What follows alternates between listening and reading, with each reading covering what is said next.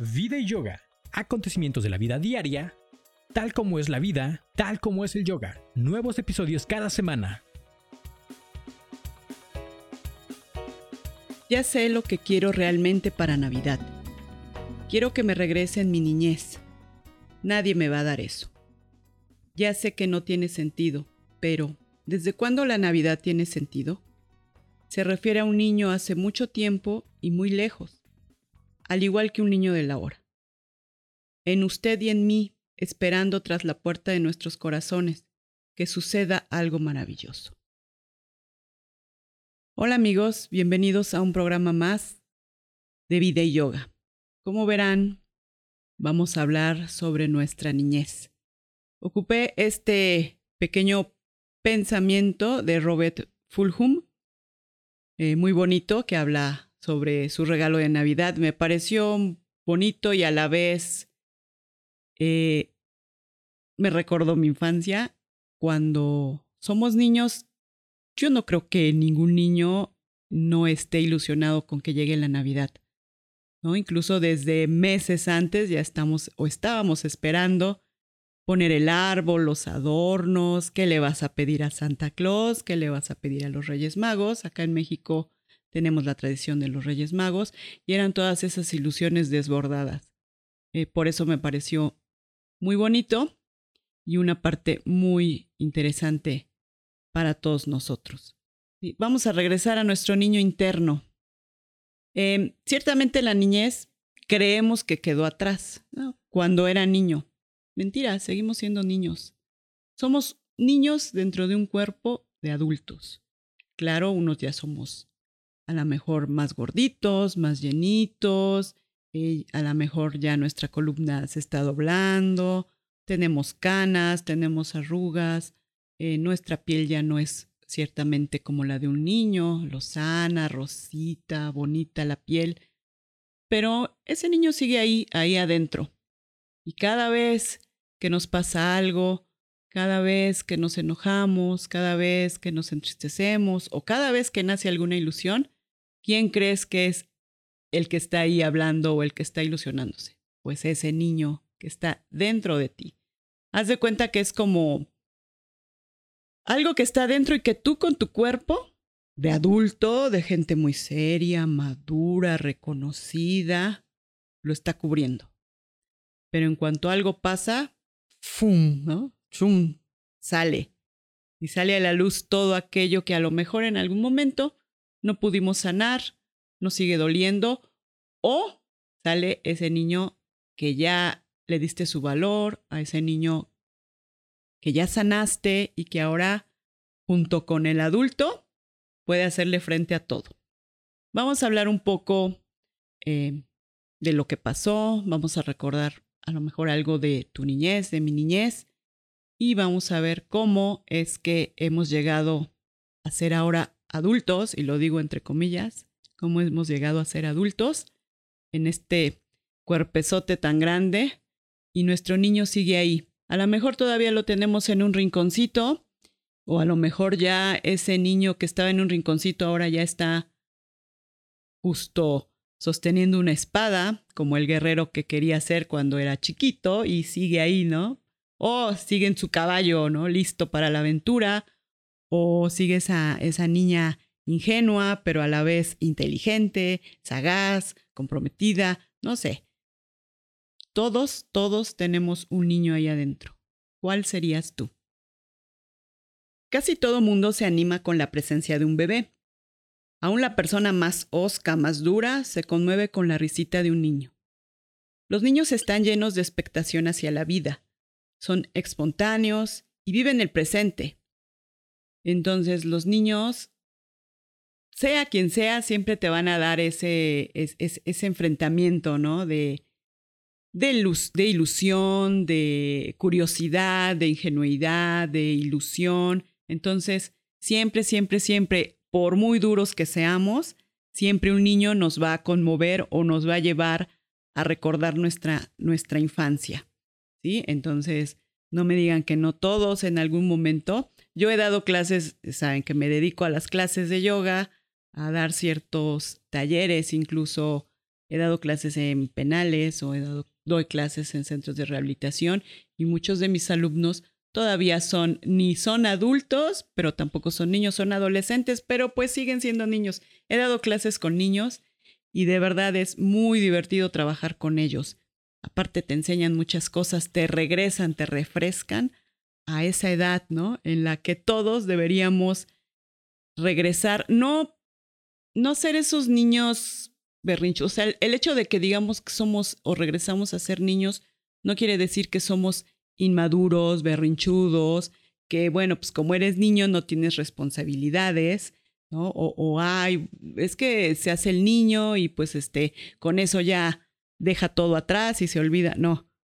Eh, me refiero a, todas esas cosas que los niños tienen, como te dije antes, la ingenuidad, la ilusión, el creer en la magia, en creer, el tener tantísima fe. Los niños tienen fe y viven el presente. Los adultos nos peleamos, nos enojamos con el amigo, con la hermana, con el esposo, con la novia, y pueden pasar años y se siguen sin hablar. Y un niño no. Un niño vive el presente, se pelea con su amiguito y al rato, diez minutos, ni diez minutos, siguen jugando, completamente felices. No hacen rencores. La gente adulta es, la que hacemos que los niños empiecen a generar dentro de su conocimiento, dentro de su raciocinio, ese tipo de cosas. Entonces, bueno, pues todos los niños son bonitos, ¿no? Son ingenuos. Entonces, llegaría la pregunta, ¿qué le ocurre a este maravilloso comienzo en el que todos somos poesía, poesía en sí? ¿Cómo se convierten todos esos pequeños traviesos en asesinos, drogadictos, delincuentes sexuales, envidiosos, hostiles, crueles dictadores o políticos moralmente degenerados?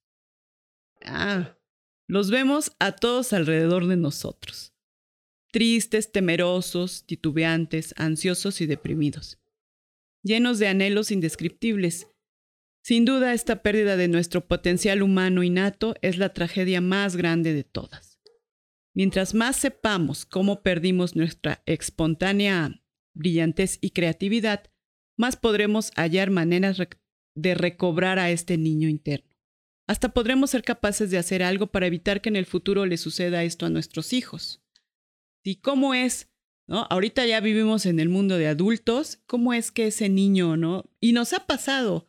Oye, pues yo tenía un amigo cuando íbamos en la primaria, ¿no? O en el kinder, ¿no? Nos, nos podemos encontrar gente de hace muchos años, ¿no? Pues resulta que estuvo, no sé, preso porque era delincuente, este, y pues una amiguita resultó que cayó en las drogas, y, y aquí otro, pues este, es de esos políticos, ¿verdad? Que, que de todas uñas, bueno, ¿cómo es que de ser niños ingenuos, bonitos, toda una poesía en sí, como lo decimos, llegamos a ser así, ¿no? las madres neuróticas. Los celosos posesivos, o, esas personas que nunca realizaron sus sueños, este, no sé, todos, todos, absolutamente todos. Imagínate que en este mundo, que ahorita toda la gente que está junto a ti, todos son niños. O sea, voltea a tu alrededor y mira a los que están a tu lado, o bueno, los con los que estás ahorita en casa,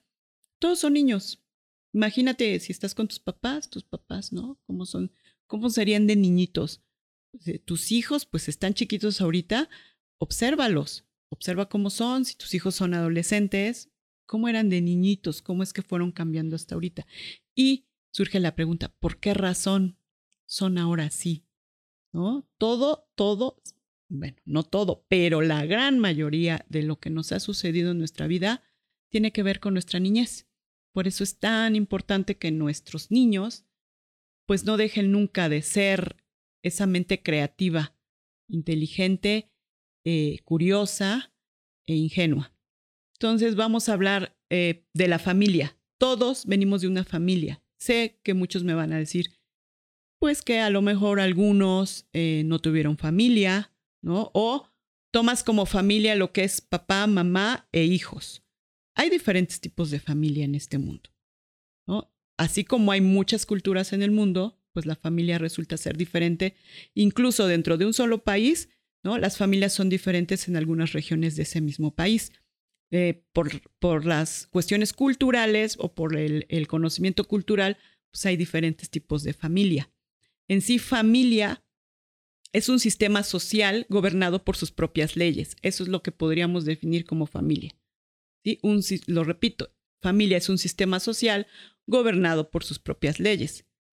Las leyes eh, más importantes puede ser que la familia es definida solamente por la interrelación de sus partes. O sea, eh, no precisamente tiene que ser madre, eh, papá, mamá e hijos, ¿no? Puede ser que una familia esté compuesta nada más por la mamá y los hijos.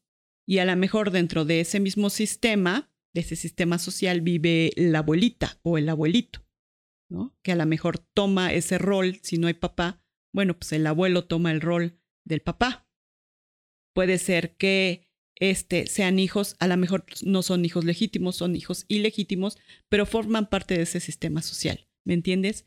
No necesariamente nosotros hemos crecido muchos, eh, ahora claro, vivimos ya en otra época, eh, conocemos ahora otro tipos de familias, eh, conocemos a lo mejor que dos hombres, ¿no? Se han casado y entonces tienen hijos adoptados o es el hijo de su pareja anterior, ¿no? O sea, hay ciertos tipos, muchos tipos de familia. Entonces, por eso se le define como un sistema social gobernado por sus propias leyes. Cada familia es diferente. Y para, para nuestro conocimiento también, yo creo que no hay familias perfectas. La familia perfecta no existe, igual que los seres humanos. Si los seres humanos no somos perfectos, no puede haber sistemas sociales perfectos. A lo mejor habrá lo más cercano a la perfección, pero no podemos definir, eh, no te puedo dar una definición de una familia perfecta. Entonces, por eso te lo vuelvo a recalcar, es un sistema social. Y entonces, familias puede haber muchas. No sé cada quien eh, en qué tipo de, de familia estuvo. Te vuelvo a repetir, puede ser que la mamá era madre soltera, entonces el abuelo o los abuelos toman el rol también, ¿no? Boom. No, pues este, el hijo eh, tiene a su mamá, pero tiene también a su mamá, ¿no? Que es la abuela. Y su papá es, pues, su abuelo y tiene a lo mejor otros hermanos. Puede ser que sean de distinto papá o puede ser que nada más sea un solo hijo legítimo. No sabemos. Pero todos ellos hacen un sistema familiar. Esto es importante conocerlo porque vamos viendo que de diferentes culturas o incluso, no te vayas tan lejos, en tu misma calle en donde vives, hay diferentes sistemas sociales y hay diferentes familias. Entonces, cada una se gobierna por sus propias leyes y eh, te digo, funciona por la interrelación de sus partes. Y todo este sistema también funciona sobre un principio de equilibrio. O sea, como te digo, si no hubo papá, bueno, algún otro miembro lo va a compensar, el abuelo. ¿Sí? Bueno, ah, entonces dentro de este sistema hay un sistema positivo y puede haber un sistema familiar negativo. Hablamos de un sistema familiar positivo cuando las reglas son negociables y abiertas, ¿no? Hay reglas en la familia, eh, hay a lo mejor cierta flexibilidad, hay una comunicación buena dentro de todos los participantes de ese sistema social, entonces el sistema es positivo, o sea, fluye, hay equilibrio. En un sistema negativo, las reglas son rígidas e inflexibles, ¿no? Pues no, es lo que se dice y lo que manda la mamá o es que lo que manda el papá y si no estoy a las 8 de la noche porque las reglas de mi papá este, ah, no, pues este, no me importa si pasaba o no pasaba el metro, tú tienes que llegar aquí a tal hora. O tienes que sacar ciertas calificaciones, no sé, ¿no? No hay ese, esa flexibilidad en la relación, entonces tiende a ser un sistema negativo. Dentro de este sistema o dentro de la familia, los miembros desempeñan diferentes papeles para mantener el equilibrio. Esto ya incluso lo hacemos ya sin esa, este, nadie nos lo enseña. O sea, estamos viviendo bajo el sistema, pero nadie nos dice cómo es que vamos a equilibrarlo. Nosotros mismos hacemos las cosas que creemos para equilibrar nuestro sistema. Ya es como algo innato. El elemento fundamental del sistema familiar es el matrimonio. ¿sí? Bueno, dentro de nuestra cultura sería el matrimonio ¿no? Este, la unión de dos personas. Y no quiere decir que porque pues no se casaron por lo civil o no se casaron en la iglesia, bueno, eso ya no funciona, no es matrimonio. Yo más bien quisiera esto interpretarlo como que la unión de dos personas, independientemente si se casaron por las leyes de la iglesia o de lo que ellos crean o no, simplemente el matrimonio es el, el, la unión, ¿no? Hubieron dos personas que se quisieron unir y bueno, ese sería la, el elemento fundamental. Sabemos que no siempre es así. Eso lo diríamos en un sistema ideal, pero a veces no hay matrimonio o hubo matrimonio, pero ya no lo hay. ¿Ok? Entonces, dentro del matrimonio, bueno, dentro de, sigamos hablándolo dentro del sistema para que no nos conflictuemos con lo del matrimonio. Bueno, cuando hay una alteración dentro de la intimidad de este sistema familiar, surge, surge el principio de equilibrio y complementariedad. complementariedad, perdón.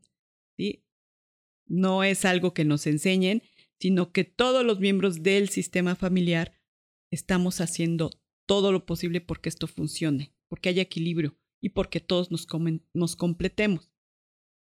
Entonces, la familia necesita este sistema o este matrimonio saludable para estar balanceado. Lo ideal, vuelvo a repetir, es que sea la familia, ¿no? Papá, mamá e hijos independientemente de que surja que vive el abuelo, la tía, el primo, o sea, no sé, el principio básico tendría idealmente que ser el matrimonio, ¿sí? Para que fluya con un equilibrio y para estar balanceado. Cuando esto no sucede. El mismo niño empuja con una energía al sistema para crear ese equilibrio. Y nadie nos dijo, este, pues tienes que, que, hacer este, esto o el otro para mantener el equilibrio. Entonces los mismos niños van creando propias actitudes eh, para mantener el equilibrio dentro de su familia. Entonces nacen ciertos roles familiares. Em, en una familia que no es, eh, no quiero decir normal, porque les hablé de que no hay, no hay familias perfectas, ¿no? en una familia en desequilibrio, los niños, eh, sobre todo ellos, ¿no? empiezan a tomar roles para mantener el equilibrio del sistema. Entonces, vamos a hablar del niño héroe, por ejemplo. Hay el niño héroe, el niño perdido, el niño payaso. O el chivo expiatorio. Ahorita vamos a hablar de cada uno de ellos.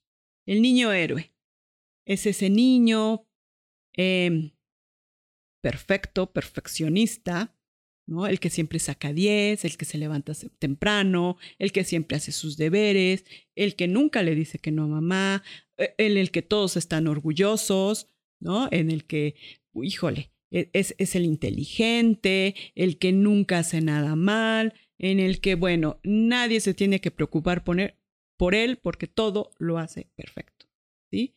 Entonces, su rol o su entendimiento para mantener el equilibrio, ¿cuál es? Tengo que portarme bien para que todo funcione bien. ¿Sí? Vámonos al 2, que es el niño perdido.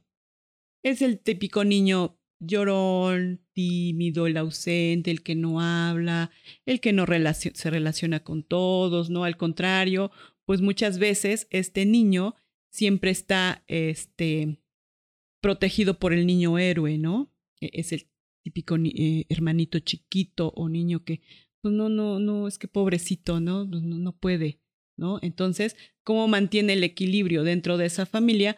Pues haciéndose así, el, el, el perdido, el que todos tienen que ir y salvar. Vámonos con el niño payaso o mascota, también se le llama. Este es el niño el que no aguanta el conflicto, ¿no? es el típico niño payaso que se está riendo, siempre está haciendo bromas.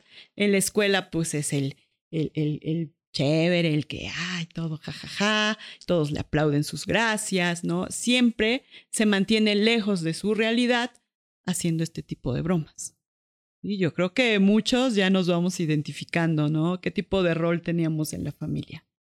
Estos niños eh, no aguantan el conflicto, o sea, es tan duro para ellos mantener ese, e, e, ese, esa ese desequilibrio en su familia, que lo que necesitan es, bueno, pues yo necesito hacer reír a la gente, ¿no? Y que se mantenga bien y jajaja y no pasa nada, ¿no? Y vámonos, el número cuatro sería el chivo expiatorio. Es el, la oveja negra de la familia, ¿no? ¿no? Por tu culpa, el adicto, el enfermo. No, pues es el típico niño que siempre estaba mal, había que todos, este, pues la familia está mal porque pues todo le pasa, ¿no? El, el que siempre este, le pasan accidentes o es el que pues mete problemas a todo el mundo porque pues este, ese es su rol, ¿no? Tengo que hacer algo para que todos, todos presten atención a, a, lo que está pasando. Su equilibrio es así, ¿no? Haciendo, entre, se oye feo, pero como que haciendo cosas malas para que todos se fijen en él. Entonces, eh, pues a lo mejor te vas identificando, ¿no? Con, con cierto rol que tomaste. No es siempre, ¿no? Hay otro tipo de, también por eh, la diversidad cultural, puede haber otro tipo de eh, familias o de, este, situaciones dentro de, pero por lo general esto es, ¿no? Así fue como fuimos siéndonos eh, grandes y como fue pasando nuestra niñez. Una herida en nuestro espíritu, más que cualquier otra cosa, nos prepara para convertirnos en adultos codependientes. La historia de la caída de cada hombre y cada mujer se inicia cuando un niño precioso, maravilloso, valioso y especial perdió su sentido de yo soy quien soy. ¿Sí? Entonces, de aquí, pues nos volvemos, empezamos a volver codependientes. ¿no? Acuérdate que la codependencia se origina en un ambiente familiar poco saludable. ¿sí? Entonces, desde que somos chiquitos y empezamos a tomar ciertos roles en la familia, pues empieza a crecer nuestra codependencia. Se puede definir a la codependencia como una enfermedad caracterizada por una pérdida de identidad. Ser codependiente significa estar alejado de los sentimientos, necesidades y deseos de nosotros mismos. Pues por eso te decía, la historia de la caída de cada hombre y cada mujer es empezar a perder el sentido de yo soy quien soy. Y entonces, pues ahí empezamos ya a perder esa parte de nuestra niñez. Sí podemos ser a lo mejor ese tipo de niños soñadores, ¿no? Este, que tienes ilusión por ser algo, no sé, astronauta o el que quiere ser científico, inventar eh, la cura para los virus, o sea, no sé, sé yo, con todos estos roles que, empezamos a manifestar desde pequeños, ¿sí? Este, empezamos a olvidarnos de nosotros, ¿no? ¿Por qué? Porque nuestro rol, por ejemplo, el niño héroe, su rol tiene que ser de perfección, para, porque él piensa que si no, se va a desequilibrar toda la familia. El del payaso o la mascota, pues también, entonces empieza como se está tan metido en que lo que tiene que hacer es hacer reír a todos, que se va olvidando de su identidad, de lo que de verdad le gustaría hacer, de sus sueños. ¿sí? Entonces empiezan a nacer ciertas cosas em, patológicas dentro de nosotros y que a veces nos olvidamos de lo que somos y vamos creciendo y entonces vamos haciendo relaciones hasta destructivas o tóxicas, ¿no? Platicándolo con gente, amigos, eh, familiares, no sé, empiezas a, darte cuenta que, híjole, ¿no? Pues siempre atrae a los mismos tóxicos, ¿no? O siempre atrae a uno bien celoso o a una bien celosa. Bueno, pues porque nosotros mismos vamos generando ese tipo de situaciones, ¿sí? Y entonces, ya cuando tenemos 15, 16, que estamos en la fase de tener amigos, novio, ¿no? Y que vamos a eh, ir entablando nuestras primeras relaciones con, con, con gente de, otro sexo, o bueno, vamos a entablar relaciones, punto, este, pues ya nos cuesta trabajo, ¿no? Porque ya traemos desde niños algo ahí que nos está modificando nuestro sistema de yo soy quien soy. Y en realidad luego ni sabemos, ¿no? Quiénes somos. Entonces, ¿ves cómo es tan importante darte cuenta qué tipo de niños somos? Bueno, nuestra cultura, vamos a hablar de nuestra cultura, también tiene que ver algo tiene su propio sistema de, de perfección que nos hiere espiritualmente.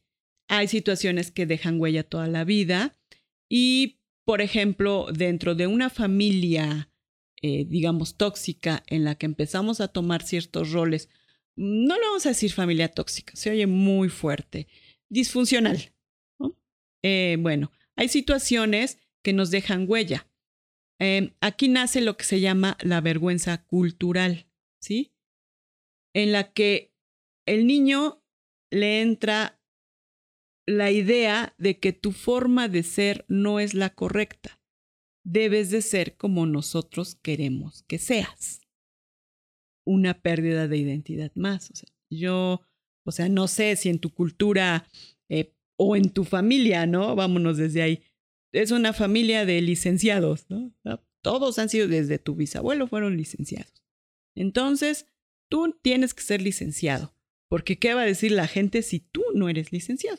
No, pues es que yo quiero ser filósofo, ¿no? No, pues y, peor, ¿no? Yo me acuerdo hace algunos ayeres, ahorita ya la situación esta de los millennials y que estudian otras cosas eh, está un poco más abierta, pero antes, ah, pues qué esperanzas de que te dijeran que sí para estudiar filosofía y letras o eh, para hacer poemas, ¿no? O, ah, voy a ser maestra de yoga, o sea, no, por favor, te vas a morir de hambre. Voy a ser artista, y me refiero a artista eh, en la cuestión de las artes, ¿no? Pues voy a estudiar en la Academia de San Carlos o me voy a ir a Bellas Artes.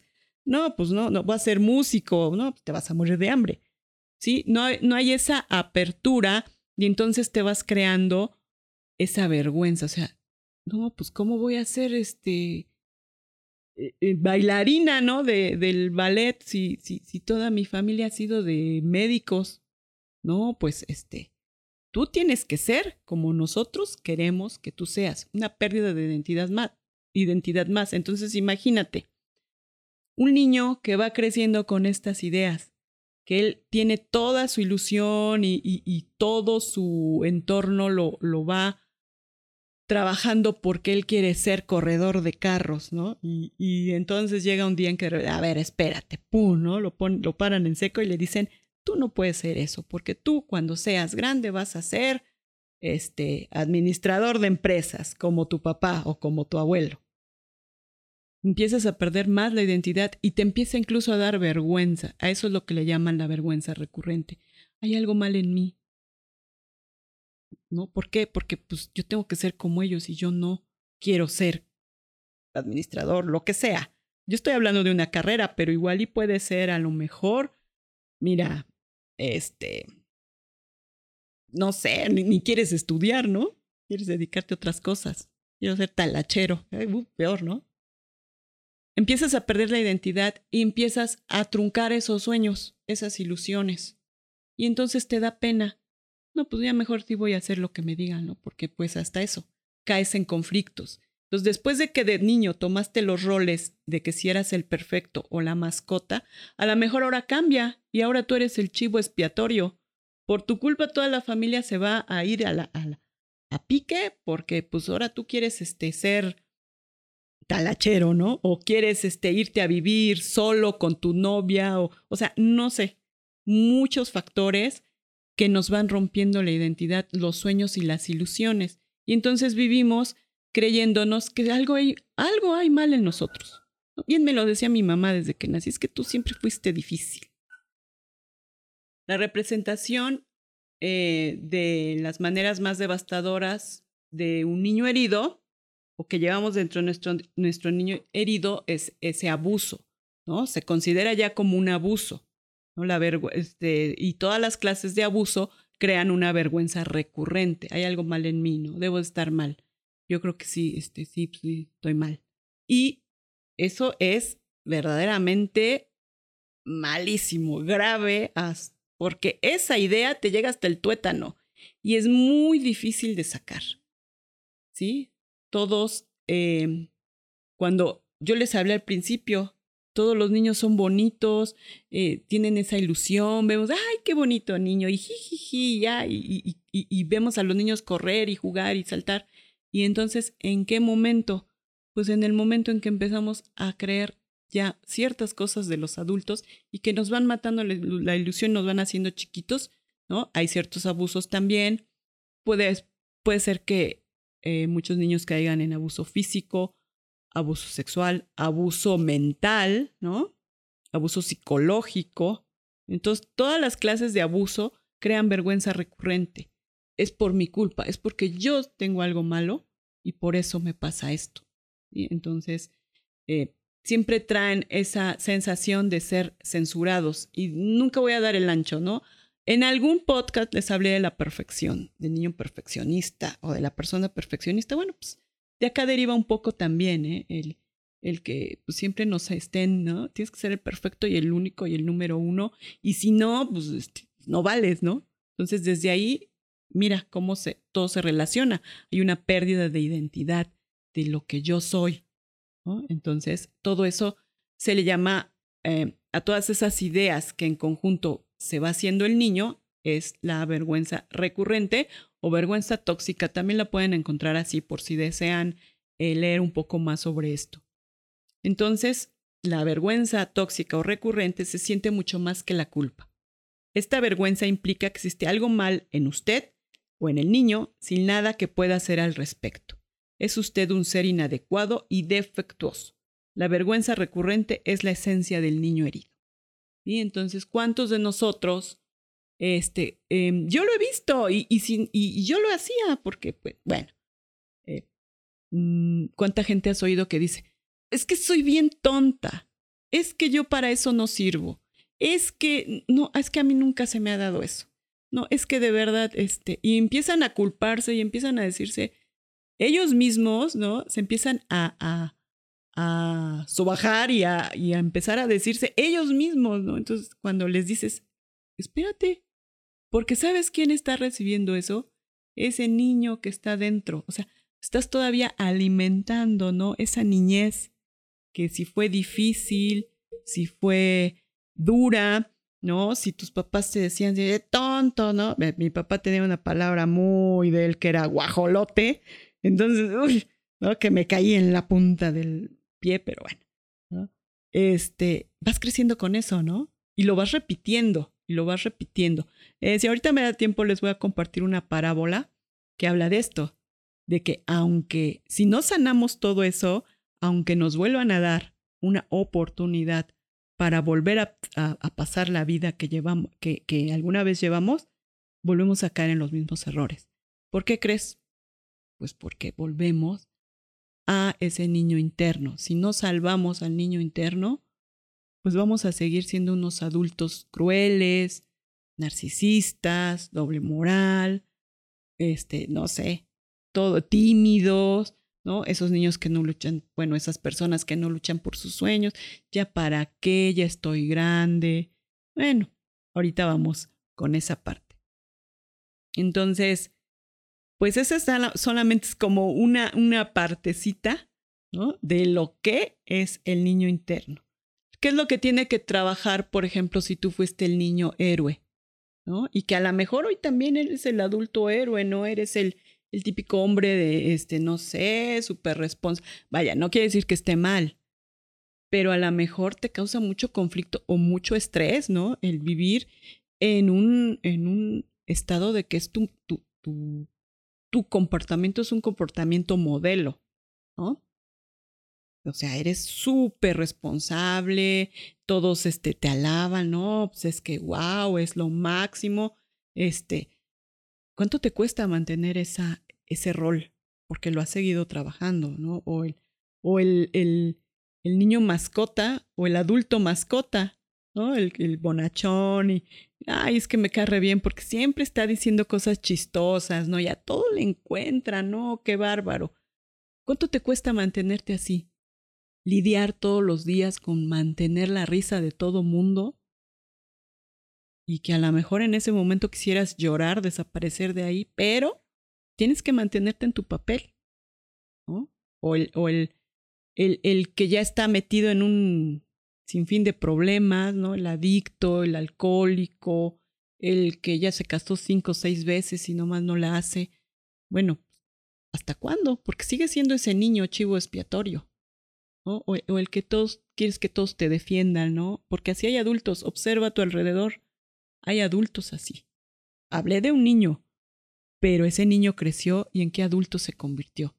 ¿no? El adulto al que, úchala, pues no, nunca encuentra trabajo, este, siempre le están haciendo cosas, ¿no? Y pobre, pues todos lo agarran de barco, ¿no? Hasta tú, ay, sí, sí, sí, y si le pides te va a prestar, y si le dices que te lo haga, te lo va a hacer, ¿no? El Gutierritos, por así decirlo. Bueno, ahora no sé cómo le llaman ahora, el, el este, antes era el Gutierritos, ahora creo que es este, no, no recuerdo, ahorita me acuerdo y les comento. Entonces, todos vamos siguiendo ciertos roles, no estamos tan separados de la niñez, seguimos ahí con ese niño interno. Bueno, pues hay que aprender a romper ese ciclo. Hoy por hoy hay muchas, muchas, muchas terapias alternativas. Puedes ir con un psicólogo, vaya, no es malo ni ir con el psicólogo ni ir con el psiquiatra, ¿no? Hoy por hoy es válido. No quiere decir que estemos locos, no quiere decir que, ay, no, le van a dar algo y no, no, no. Hoy, hoy puedes ir y tomar la terapia que tú quieras. Puedes ir a, a que te den Reiki, puedes ir a hablar a un grupo de neuróticos anónimos, puedes ir a hablar, hay incluso grupos, ¿no? De gente que habla sus problemas y se ayudan entre ellos, no sé, hay muchísimas, muchísimas terapias hoy en día. Puedes incluso platicar nada más con alguien. Bueno, entonces, eh, apóyate de todas estas terapias, eh, platica, mm, que no te dé pena, no hay nada malo en ello. Eh, si ciertamente ya estamos en una edad mediana, a lo mejor ya tienes hijos, pues no quisieras que se repita el, el, el patrón de, ¿no? si, si tus hijos, si tu niñez fue dura, fue difícil, eh, hay que entenderlo. Ok, eras niño, no lo sabías, ¿no? Eh, ciertamente los adultos en ese momento te fueron guiando hacia algo que tú no querías, pero bueno, tampoco fue eh, 100% culpa de esas personas. Esas personas en su momento hicieron lo que ellos creían que estaba bien. A lo mejor a ellos así los educaron. Pero bueno, ahora tú tienes esta alternativa de poder eh, salvarte y salvar a ese niño que está ahí. ¿sí? Si tú, eh, el héroe, empieza a relajarse, a divertirse, a ver que la vida no es tan en serio, ¿sabes? ¿No? a ser espontáneo. Sí, ok, hay que ser responsable porque pues de esto vivimos y, y yo me quiero y quiero vivir bien, ok, está bien, no te digo que no, pero sabes que relájate. Pide ayuda si la necesitas, ¿no? Porque esta gente tiende a ser esa gente, repito, perfeccionista que nunca, ¿no? ¿Cómo, cómo voy a delegar toda la responsabilidad a otra gente? Acepta tus errores y acepta tus fallas. Si eres ese niño llorón, olvidado, bueno, aprende a reconocer qué, cuál es tu valor, reconoce tus sentimientos, aprende a lidiar con la soledad, reconoce tus deseos y necesidades, inicia actividades, actividades que a ti te gusten, ¿sí? toma decisiones, eso es muy importante, yo creo que en todos, ¿eh? Tanto en el niño herido, este, perdón, en el niño llorón, en el niño héroe, ¿sí? siempre tomar decisiones. El niño mascota, bueno, pues, o el adulto mascota, tienes que aprender a reconocer y aceptar tus enojos y tus miedos. ¿Sí? Ya no, ya no disfrazar la realidad, ¿no? No pasa nada. Acepta el apoyo de los demás, acepta las responsabilidades, ¿sí? Y tómate en serio, porque ese tipo de niños nunca se tomó en serio y el adulto pues menos. Tómate en serio, acepta tu importancia, tu valía. El chivo expiatorio o la oveja negra expresa tu ira de manera constructiva, externa tus heridas, ¿no? Busca ayuda, busca terapia, actividades con atención positiva, ¿no? No te ves hacia lo negativo, lo malo. Perdónate y aprende a negociar. Esto es en un resumen, digamos, general, ¿no? Pero yo creo que todos, todos deberíamos de trabajar ese, ese niño interno. Porque yo lo que he visto o lo que yo te puedo expresar, lo que yo siento, lo que yo veo, lo que yo he vivido, es que vamos siendo de niños a adultos y de adultos a niños. Yo que he visto en mi familia gente grande y cuando ya es muy viejita, se vuelve un niño. Entonces, imagínate si vivió con una niñez herida y luego su adulto y su niño interno juntos vivieron todavía más heridos, ¿cómo va a ser ese final de tu vida? Bueno, porque creemos que finalmente, ¿no? Cuando seamos viejitos, nos vamos a morir. Eso, sin duda, algún día nos vamos a morir. Eso es real. Creemos que va a ser cuando seamos viejos. Y si no, ¿cuándo te vas a dar el tiempo y el momento para disfrutar a tu niño? Porque ahora yo, hace tiempo, cuando si alguien abusó de él, si, psicológica, mentalmente, lo que haya sido, era, era solito. Ahí estaba, solito en un rinconcito. Pero ahora te tiene a ti. ¿no? Está dentro de ti. Ahora tú lo puedes eh, cuidar, consentir, eh, apapachar si necesita abrazos. Cada que te enojes, te voy a dar un tip. Bueno, te voy a dar varios. Cada que te enojes, piensa en ese niño chiquito. Es más, vamos a hacer un ejercicio. Cierra tus ojos, respira profundo y aunque te duela, empieza a verte como cuando eras chiquito o chiquita. No sé, la edad que tú quieras, cuatro, cinco años, siete. Empieza a observarte de pies a cabeza, de cabeza a pies, cómo está vestido ese niño. ¿Está sucio? ¿Está triste? ¿Está peinadito? ¿O está despeinada? ¿Cómo se siente? ¿Está alegre? ¿Está temeroso? Entonces, ahora ya no está solo. Se lo puedes repetir o se lo puedes decir todo el tiempo que tú quieras. No estás solo, ahora me tienes a mí, adulto. Abrázalo, peínalo.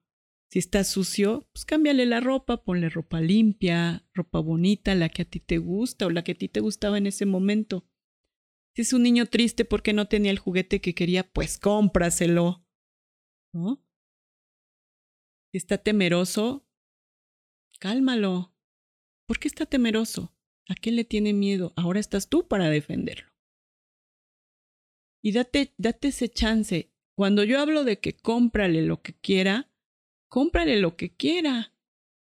Muchas veces nos quedamos, eh, si nuestros papás no tenían la posibilidad de comprarnos algo, ahora a lo mejor tú tienes la posibilidad de comprarte eso y más. Cómpratelo. No te dé pena, no te dé culpa. Ay, no, ¿cómo voy a comprar eso? No, ni me va a servir para nada. No te preocupes. No es un capricho, es una necesidad. Este, si te gustaba ir a, a jugar boliche, pues no sé, una vez al mes ve y juega y disfrútalo. Así como cuando niño. Si te gustaba ir a la feria, a los juegos mecánicos, pues corre y ve, ¿no? Lleva a tus hijos. Si no les gusta, bueno, pues ve tú solo, o ve con tu pareja, o ve con tus amigos, y súbanse a los juegos mecánicos, a los que tú quieras. A mí de chiquita me gustaba irme a los columpios. Incluso salía de la escuela y me iba a, unos, a un parque, ¿no? Esa, era mi diversión, esa era mi, mi ilusión, salir de la escuela e irme a comprarme una nieve de limón, que no me negarán que las nieves que venden afuera de las escuelas son las más ricas e irme a los juegos. Y muchos años a los, sobre todo los columpios. El sub y baja también, ¿no? Me gustaba. Pero más los columpios. Entonces, pasaron muchos años antes que yo me, me diera cuenta que yo necesitaba subirme a los columpios. Pero ¿qué pasó? Me daba pena. ¿Qué van a decir? Ridícula. Ay, esa payasa. Hasta que un día cuando empecé con todo esto de la terapia y esto y el otro, fui y me subí. Y no me importó y lo disfruté y salí muy contenta. Ahora me subo a los juegos y no me da pena. Que no te dé pena. Em, desaprende eso. O sea, hay que, muchas cosas las hemos aprendido, pero hay que desaprenderlas, ¿sabes? Quítate esos, esos, ¿qué van a decir? ¿Qué va a decir la gente, no? Si me subo a los caballitos. Pues, pues, pues, que eres un niño y que te quisiste subir a los juegos, punto. Te juro que yo creo que ni, ni se van a dar cuenta. Es más lo que uno cree que lo que de verdad está pasando alrededor. Entonces date, date y dale a ese niño todo lo que necesita. necesita ir a terapia, pues llévalo. Si es un niño temeroso, angustiado, triste, solo, pues ve, llévalo. No pasa nada. Al contrario, puedes cambiar muchas cosas y empezar a disfrutar de esa niñez que en algún momento no llegaste a disfrutar cuando de verdad eras niño. No te estoy, vuelvo a repetir, eh, este tema es controversial y sí me he encontrado gente que te dice, ay, ¿cómo crees, no? Ser niño, no seas ridícula. O sea, no nos vamos a vestir como el chavo del ocho, ¿no? Con tus coletitas. Y bueno, y pues si lo quisieras hacer, bueno, pues mira, vístete así, si eso te hace sentir bien. Eh, no se trata de eso, no se, no se trata del actuar como niños em, bobos o hablar como, como bobitos. Ay, eh, no, o sea, no te estoy hablando de eso, estoy hablando de actitudes y actividades que te van a ayudar a sanar ese niño interno dentro de tus roles de familia, dentro de lo que viviste hace muchos años o hace pocos años, si eres muy joven, ¿sí?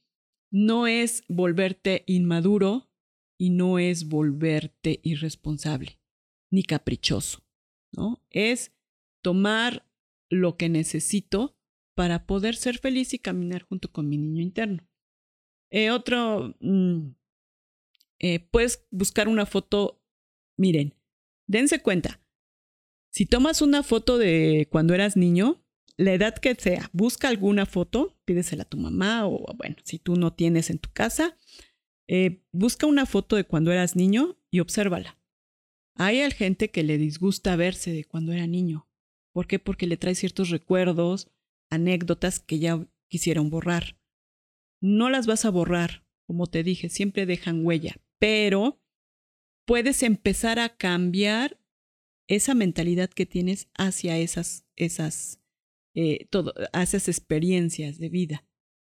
Entonces, observa, puedes tener ahí la foto y empieza a comparar, no, pues este, cuando era yo niño, este, ay, no, no pues, qué feo. Por lo general, lo que todos digo, ay, ¿cómo nos vestían, no? O sea, ay, bueno, qué feo, ¿no? pues ahora me he visto bonito, ¿no? Y ahora escojo la ropa que a mí me gusta. Haz lo que te gusta, ponte moñitos o ponte eh, aretitos de lo que te guste, ¿no? Cambia el sentido a ese a eso que estás viendo que no te gusta. Puedes tener la foto ahí en tu cuarto o la puedes tener en algún lugar visible de tu casa, ¿no? De modo que siempre estás en interacción con esa foto y con ese recuerdo. Puede ser con algún hermano o incluso con tus papás. Bueno, pues puedes tener esa foto ahí como para que te recuerde. Y pues háblale, háblale a ese niño también. Ese sería otra, otra, este, otro tip, otra, otro tipo de, de, de sanación, ¿no? Háblale, dile esas cosas. Ay, no, pues es que a mí, ay, a mí no me querían, ¿no? Siempre estamos, este, como que quejándonos. Ay, es que yo siempre estaba solito y es que yo siempre, y, y nunca me decían nada y no me abrazaban. Bueno, pues abrázate, quiérete, felicítate, no estés buscando que toda la gente te, te, te felicite o te guarde, este, ahí admiración. Tú mismo empieza a valorar esas pequeñas cosas que haces. Entonces, por consiguiente, el niño interno pues, va a ir creciendo y se va a ir sintiendo mejor, más seguro, más estable. Y reconfórtate tú mismo. ¿sí? Entonces, son muchas cosas que puedes hacer. Este, este, ahorita estamos en cuarentena, bueno, pues no podemos salir. Bueno, pues a lo mejor, no sé, ponte a ver la caricatura que te gustaba cuando eras niño. No tiene nada de malo. Ah, sí, pues yo sé que te dicen, ay, ay, ¿cómo te gustaba el gallo Claudio, no? La pantera rosa. O sea, no sé. Eh, Dragon Ball Z, lo que sea. Velo, o sea, es, es tú, es tu niño el que lo quiere ver. Cuando alguien de tus hijos o tus sobrinos, ah, llévame a ver esta película, vas y, la llevas, ¿no? Los, los, los adultos a veces disfrutamos mucho de las películas de niños. ¿Quién crees que es el que se está divirtiendo o el que está disfrutando la película? Exacto, el niño interno. Entonces, date chance, pues ponte, o, o, ay, pues a mí me gustaba jugar boliche o con mis primos. Bueno, pues implementate ahí en tu salita, ¿no? Un boliche y vamos a jugar o juegos de mesa. Ahorita lo puedes hacer. Empieza a trabajar con tu yo interno. No esperes que alguien venga y te sane. A lo mejor ya no hay, ya no hay oportunidad. A lo mejor tus padres o tus abuelos ya trascendieron. Entonces ya no va a haber esa, esa comunicación, pero a lo mejor de tú hacia ellos sí lo puedes hacer. No esperes, ¿no? Que nunca me pidió perdón mi papá o mi mamá nunca me dijo. Ya no lo esperes. Tú dale a ese niño interno lo que tú creas que le falta. Entonces, date chance, deja que todo fluya, ¿sí?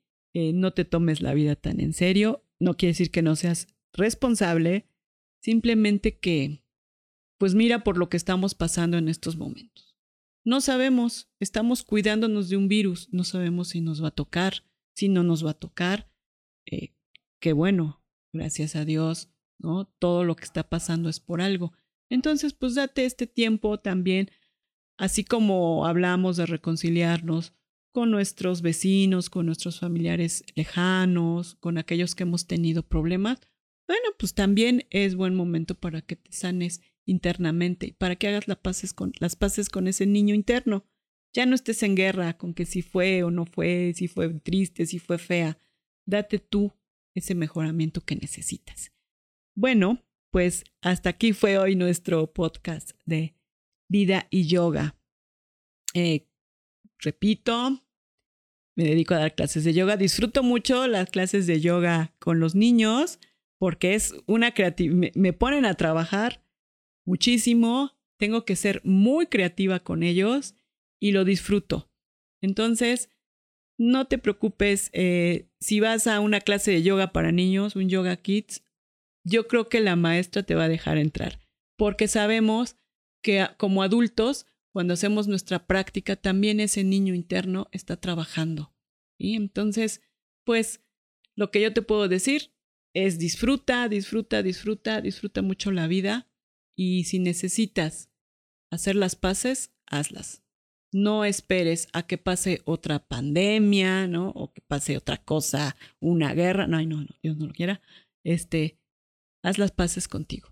Muchas gracias. Ya saben, mi correo electrónico, aniasal9 gmail.com.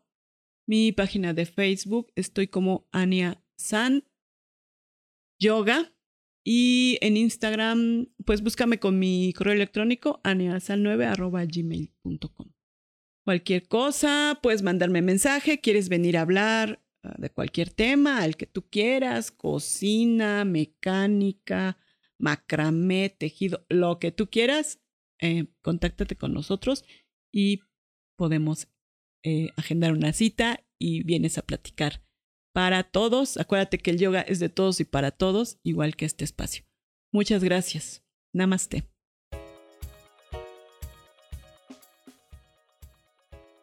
Esto fue Vida y Yoga. Nuevos episodios cada semana.